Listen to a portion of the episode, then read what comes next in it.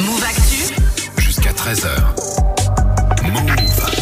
Bon, le jeu vidéo, ça se passe le mercredi Oui. avec toi, Geoffrey, dans Move Actu. Aujourd'hui, focus sur le nouveau FPS de chez Microsoft. Le jeu de tir, tout ça, tout ça. Exactement, le Voilà. first personal shooter, ça. Sandra. Et on peut dire que celui-là, on l'attendait à 25 jours de Noël. Microsoft va taper un gros, mais alors un très très gros coup en nous proposant le nouvel épisode de la série phare, puisque dans quelques jours, c'est la sortie de Halo Infinite. Even though this technology will save humanity in the war to come,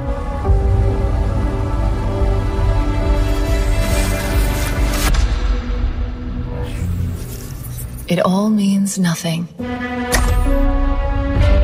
Le sixième épisode de la franchise euh, Halo, sans compter les hors-série, hein, une franchise qui voit le jour en 2001 sur la première console de chez Microsoft et qui va s'imposer comme la marque phare de chez Xbox en étant présent depuis 20 ans sur chaque console éditée par la marque américaine. Et celui-là est très attendu et pour plusieurs raisons. Ouais, alors déjà parce qu'on n'a jamais attendu un Halo aussi longtemps, qui généralement sont espacés de 3 à 4 ans entre chaque sortie. Là, le dernier s'appelait Halo 5 Guardian, c'est il date de 2015, donc 6 ans d'attente. Ah ouais. Et la deuxième raison, c'est que le jeu a été annoncé en 2018. En 2020, on a un premier extrait qui se fait éclater par le public. Ah. Du coup, le jeu est repoussé en 2021 et ne sortira pas en même temps que les nouvelles consoles. Parce que oui, c'est la troisième raison, c'est le premier à sortir sur les Xbox Series. Et les fans vont pas être dessus.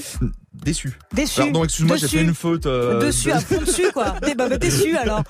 non, ils vont pas être déçus puisque 343 Industries et Xbox Game Studio vont développer et éditer leur jeu pour ceux qui aiment la série niveau histoire. On est dans la suite directe de Halo 5. On suit les aventures du Master Chief qui est récupéré dans l'espace par un personnage avant de découvrir le Halo détruit. À niveau gameplay, ben, on n'est pas perdu hein, avec des déplacements assez lents, une gravité propre au jeu, lors des sauts, pas mal de diversité dans les types d'ennemis, une barre de santé identique à celle de Halo 2. Bref, du Halo mais avec des graphismes et des sons, de la fluidité également Made in 2020 avec les consoles next-gen. On a des nouveautés quand même. Ouais, bien sûr, déjà le Master Chief s'équipe d'un grappin qui va pas mal nous servir dans l'histoire. On va avoir une belle réflexion sur le fond du personnage qui va être un peu paumé hein, pour donner plus de corps au scénario. Un monde semi-ouvert, alors je m'explique, on peut se déplacer assez librement mais quand même bien aiguillé par lié.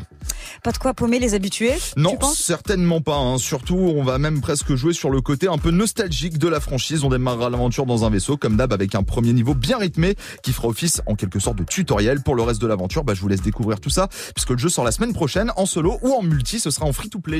Et on va pas être déçus, euh, Greg, pas je pense.